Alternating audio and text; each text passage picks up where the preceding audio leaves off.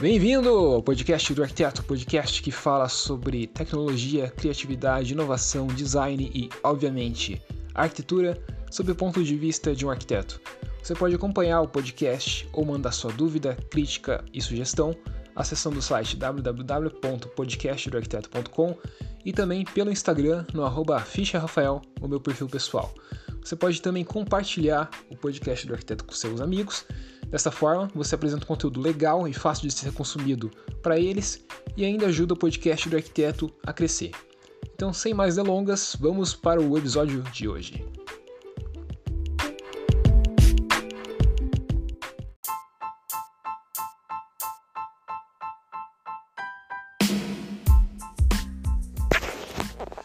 Você já reparou que, dependendo do lugar que você more, obviamente, mas não é muito difícil em caso de chuva, de tempestade, até mesmo uma chuva leve, uma chuva não muito pesada, acontecer o seguinte, acontecer de tem essa chuva e logo em seguida cai a luz. Ou até mesmo tem um vendaval, né, ou um vento não muito forte, mas um vento um pouco mais acima do normal, cai a luz. Molha o fio, cai a luz. Algum carro bate no poste, cai a luz. Já reparou como é fácil, né? Como é comum até, como a gente aceita, como a gente acha natural que cai a luz em algumas situações? Bom, existe uma forma, uma alternativa, uma possibilidade de resolver esse tipo de situação. É uma possibilidade que é utilizada fora do Brasil com bastante frequência e aqui no Brasil em algumas situações bem específicas. Eu acredito que até em algum momento eu falei sobre isso em algum dos episódios do podcast do arquiteto, mas como tem 140 e poucos episódios, eu não vou lembrar exatamente qual. Mas se você ouviu todos, você provavelmente vai lembrar de algumas coisas que eu falei aqui. Então, eu só estou gravando esse episódio porque hoje, por exemplo, teve um temporal bem forte aqui na cidade que eu moro, Curitiba. É, a gente está em maio, né? Maio é uma, uma época mais fria, assim, do ano. Teoricamente não era para ter tanto... ter esse risco de tempestades, temporais, coisas do tipo. E o fato é que aconteceu um. E, enfim, foi bem feio. Caiu bastante granito, granizo, né? Muito granizo. É, estragou bastante algumas casas em situações mais casas mais, mais simples, né, com, com telhas de ternite, por exemplo, teve um estrago bem forte. Isso tudo foi acompanhado de vento, também teve alagamentos, enfim, foi um, um, um semi-caos. E obviamente acabou a luz, acabou a luz em boa parte da cidade, para não dizer toda a cidade. É, em alguns lugares ainda não foi restabelecida essa luz, inclusive. Então ainda está sem luz. Então, uma das alternativas, uma das soluções mais fáceis, mais tranquilas, evidentes para esse tipo de situação, né, evitar que quando houvesse tempestade temporal acabasse a luz, seria a adoção de fiação enterrada. O que, que seria a fiação enterrada? Em vez de você ter postes de luz, em vez de você ter postes com o cabo da TV a cabo, em vez de você ter postes com a parte de telefonia. Toda essa infraestrutura de cabeamento, ela seria feita, ela é feita, né, quando a gente fala de, de cabeamento enterrado, no subsolo. No subsolo. Então é enterrado, como o próprio nome já diz, não tem muito segredo, é bem óbvio, a palavra é autodescritiva. Em vez de você ter essa fiação aérea, né, em postes, você tem tudo enterrado no subsolo. E esse fato de você ter fiação, cabeamento enterrado, ele, assim, não é muito comum no Brasil. Tem algumas situações, alguns lugares, em algumas cidades maiores que acontece isso. Então, se você pegar, por exemplo, a região Copacabana, Leblon, a parte mais rica ali da zona sul do Rio de Janeiro, você vai encontrar, você não vai encontrar fiação aérea, você vai encontrar fiação enterrada, né, instalações enterradas. São Paulo, você vai na Avenida Paulista, por exemplo, também não tem nenhuma fiação exposta. Aqui em Curitiba você vai na Avenida Cândido de Abreu ou então em algumas áreas ali do, do centro histórico você também não vai ver fiação exposta.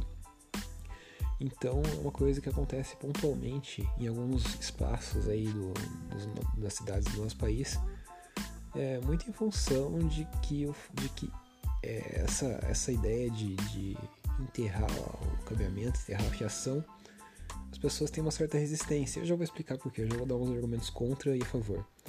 Agora, se vai, por exemplo, aqui mesmo, no contexto bem próximo nosso, países também não muito ricos, países relativamente pobres até, é, ou com grau de desenvolvimento parecido com o nosso, como por exemplo a Argentina, é, Chile, até mesmo alguns lugares do Paraguai, você vai perceber com uma certa frequência que em boa parte das cidades o cabeamento, as fiações estão enterradas. Você vai para Buenos Aires, em boa parte da cidade de Buenos Aires, todo aquele cabeamento é subterrâneo. Você vai para o Chile, né, Santiago ou Valparaíso, alguma cidade mais desenvolvida do Chile, você vai ver que também, a maioria das vezes, o cabeamento está enterrado. Aí, se a gente começa a falar de um contexto de países desenvolvidos, né, Europa, Estados Unidos, aí isso já vira uma é mais difundido ainda. Apesar de que nos Estados Unidos também, nas áreas centrais das cidades, é bem comum de não encontrar a fiação aérea, né, a fiação está enterrada mas nos, subúrbios ou regiões mais pobres você até vê com uma certa frequência cabeamento aéreo nos Estados Unidos. Mas na Europa é basicamente regra. É difícil você ver, tanto no interior, tanto na cidade pequena quanto na cidade grande, cabeamento, né? Fios aéreos expostos é, às intempéries e poluindo a cidade. E obviamente isso traz uma série de benefícios. Do ponto de vista de urbanismo e de arquitetura e de qualidade do espaço público, você tem é, você evita que exista toda uma infraestrutura que vai desde postes até fiação, poluindo a cidade, né? poluindo as ruas, poluindo as vias, causando aquele caos visual. Obviamente isso, para quem é, quer criar uma cidade mais agradável, mais atraente, mais convidativa, né? que as pessoas se sintam melhor. Obviamente você tirar a fiação aérea traz muitos benefícios. Ah, esqueci de uma cidade aqui no Brasil que boa parte dela não tem fiação aérea não, Gramado, no Rio Grande do Sul. Que é uma cidade meio turística, meio turística, totalmente turística. E eles conseguiram dar conta de enterrar basicamente boa parte da fiação e assim, o impacto positivo que isso gera na paisagem urbana é gigantesco. E sem contar o impacto de usabilidade mesmo, né? Você evita ter postes no meio da calçada, e isso traz benefícios, principalmente para quem tem mais dificuldade de locomoção, para quem de repente tem problemas visuais, para as pessoas mais idosas, para as pessoas que utilizam cadeira de rodas, velhinhos e tudo mais. Facilita muito a vida dessas pessoas também. E, enfim, traz muito benefício, muitos benefícios do ponto de vista de qualidade urbana. Sem contar que outro benefício é, bem evidente quando a gente fala de fiação enterrada é a manutenção, né? Então você consegue dar manutenção de uma forma muito mais fácil, porque está tudo mais acessível. Então você não tem que trazer um caminhão né, e colocar funcionários e operários, e operários não, mas funcionários e técnicos é, subindo escadas, de repente até em situações de tempo não muito agradáveis, né? Porque imagina, teve um temporal, caiu a luz e logo em seguida o pessoal já começa a pipocar, é, ligando para a central de energia, para a empresa de energia para consertar aquilo. E muitas vezes as pessoas, os, os técnicos, eles até eles esperam um certo tempo e tal, mas logo em seguida eles têm que começar a trabalhar. Ainda mais se você tá numa área que tem um hospital, por exemplo, uma coisa mais de, de que exige energia, né, que não pode ficar sem energia. Aí eles não têm muita escolha, eles têm que sair na rua e trabalhar e, e se expor a de repente tomar um choque ou cair por conta da umidade, enfim. Tem uma série de problemas relacionados à manutenção que quando você fala de instalações subterrâneas, essa manutenção tende a ficar um pouco mais facilitada. Você consegue ter um acesso mais fácil ali é, para fazer a manutenção. Então é outro ponto positivo aí.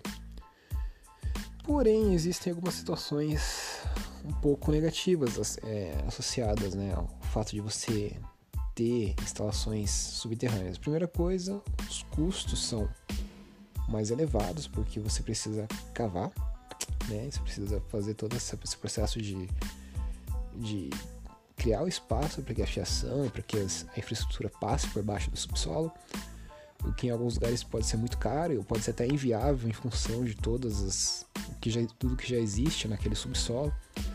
Então é uma coisa mais complicada, sem contar que você não sabe muito bem muitas vezes o que você vai encontrar quando você está cavando, então você pode dar de cara com alguma coisa inesperada, enfim. Tem uma série de problemas que podem acontecer. Outra situação que a gente vive num país que infelizmente muita gente ainda tem muita gente não, mas tem, existe uma, uma parcela e uma, uma minoria, mas uma minoria significativa de ladrões de cabos. Então, o pessoal já rouba cabo quando tem cabo aéreo, né? Imagina isso no subsolo, que é mais fácil, ainda mais acessível. Então, facilita a manutenção, mas facilita o acesso também do pessoal mal intencionado que quer roubar. Então, nesse sentido, também acaba sendo um pouco mais problemático.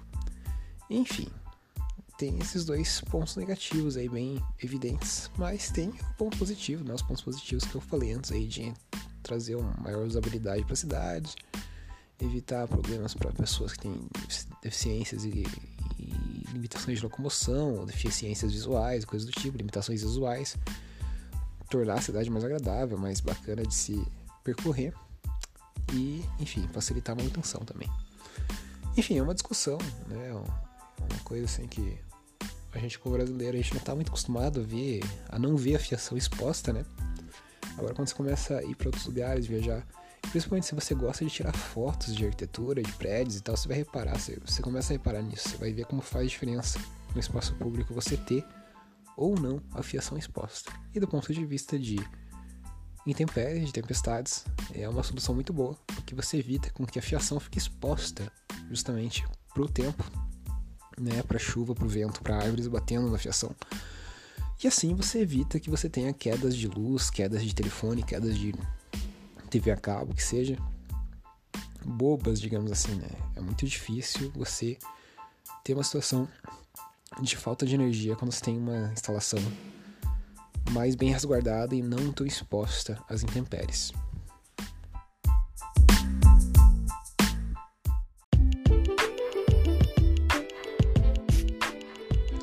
E aí, gostou do episódio de hoje? Não se esquece de compartilhá-lo então com seus amigos e colegas.